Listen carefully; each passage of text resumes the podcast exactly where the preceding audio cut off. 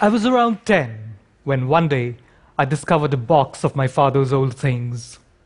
In it, under a bunch of his college textbooks, was a pair of black, corduroy, bell bottom pants. These pants were awful, musty, and moth eaten, and of course I fell in love with them. I'd never seen anything like them. Until that day, all I'd ever known and worn was my school uniform, which, in fact, I was pretty grateful for, because from quite a young age, I'd realized I was somewhat different. I'd never been one of the boys my age, terrible at sports, possibly the unmanliest little boy ever. I was bullied quite a bit. And so I figured that to survive, I would be invisible. And the uniform helped me to seem no different from any other child.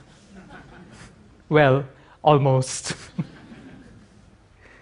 this became my daily prayer God, please make me just like everybody else. I think this went straight to God's voicemail, though.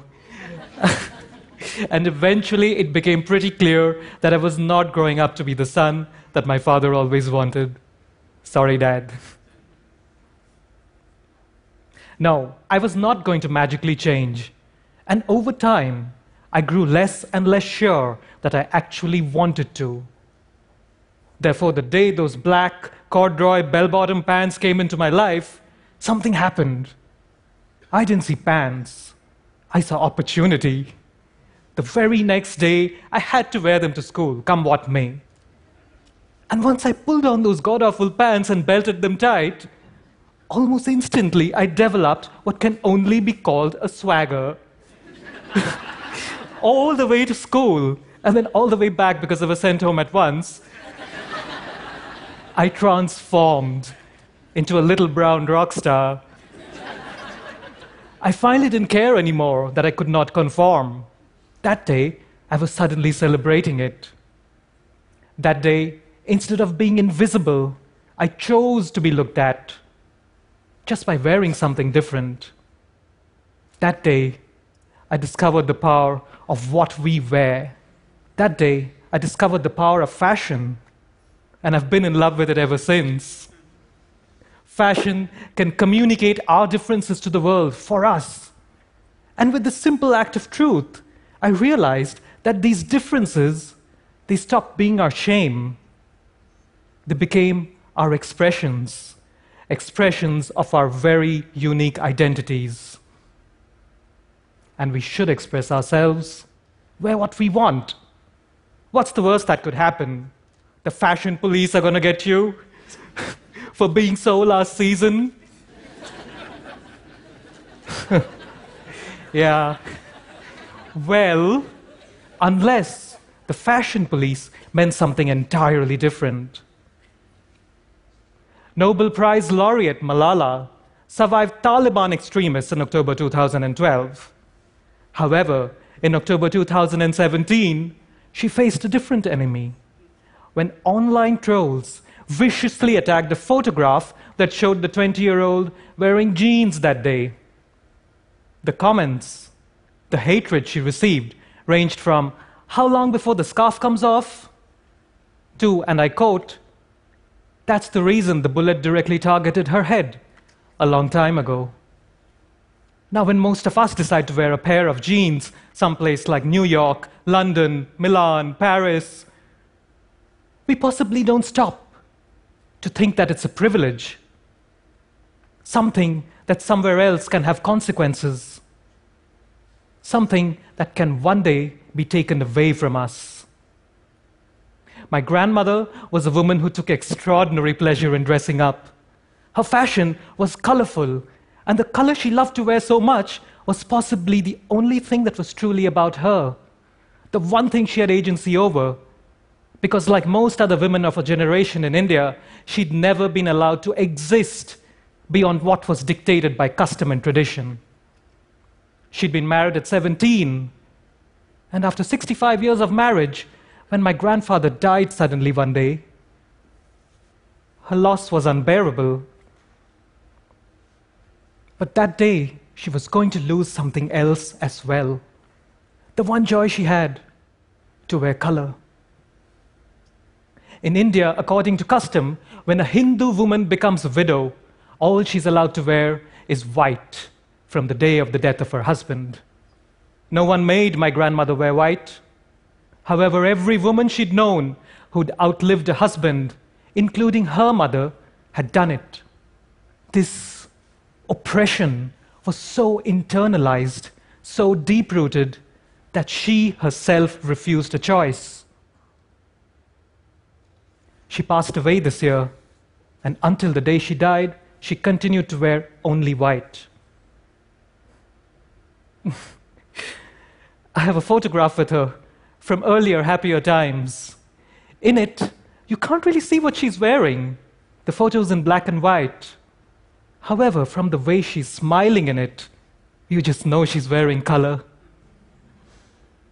This is also what fashion can do. It has the power to fill us with joy, the joy of freedom to choose for ourselves how we want to look, how we want to live. A freedom worth fighting for. And fighting for freedom, protest, comes in many forms. Widows in India, like my grandmother, thousands of them, live in a city called Vrindavan. And so it's been a sea of white for centuries. However, only as recently as 2013, the widows of Vrindavan have started to celebrate Holi, the Indian festival of color, which they are prohibited from participating in. On this one day in March, these women take the traditional colored powder of the festival and color each other with every handful of the powder they throw into the air, their white saris slowly start to suffuse with color. And they don't stop until they're completely covered in every hue of the rainbow that's forbidden to them. The color washes off the next day. However, for that moment in time, it's their beautiful disruption. This disruption any kind of dissonance can be the first gauntlet we throw down in a battle against oppression. And fashion, it can create visual disruption for us, on us literally.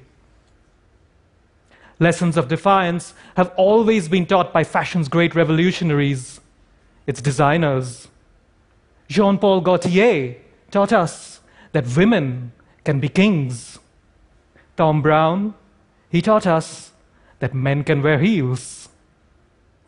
And Alexander McQueen, in his spring 1999 show, had two giant robotic arms in the middle of his runway. And as the model, Shalom Harlow, began to spin in between them, these two giant arms, furtively at first and then furiously, began to spray color onto her. McQueen, thus, before he took his own life, taught us that this body of ours is a canvas, a canvas we get to paint however we want. Somebody who loved this world of fashion was Karar Nushi. He was a student and actor from Iraq. He loved his vibrant, eclectic clothes. However, he soon started receiving death threats for how he looked. He remained unfazed. He remained fabulous until July 2017, when Karar was discovered dead on a busy street in Baghdad. He'd been kidnapped, he'd been tortured, and eyewitnesses say that his body showed multiple wounds, stab wounds.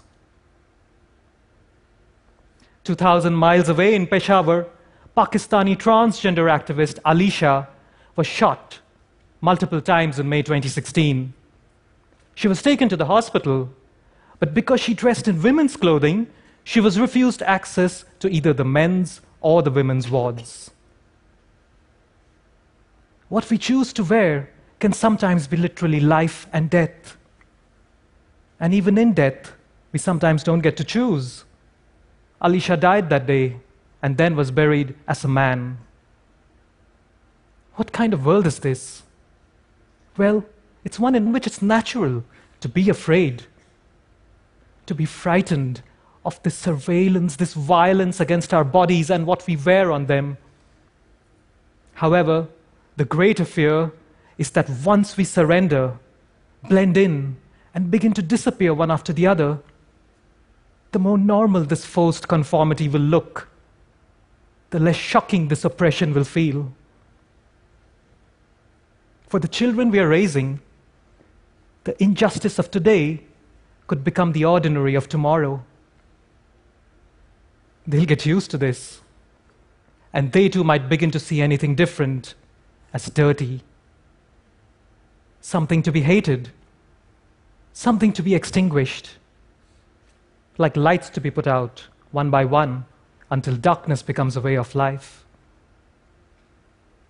However, if I today, then you tomorrow, maybe even more of us someday, we embrace our right to look like ourselves, then in a world that's being violently whitewashed, we will become the pinpricks of color pushing through, much like those widows of Vrindavan. How then, with so many of us, will the crosshairs of a gun be able to pick out Karar, Malala, Alisha? Can they kill us all?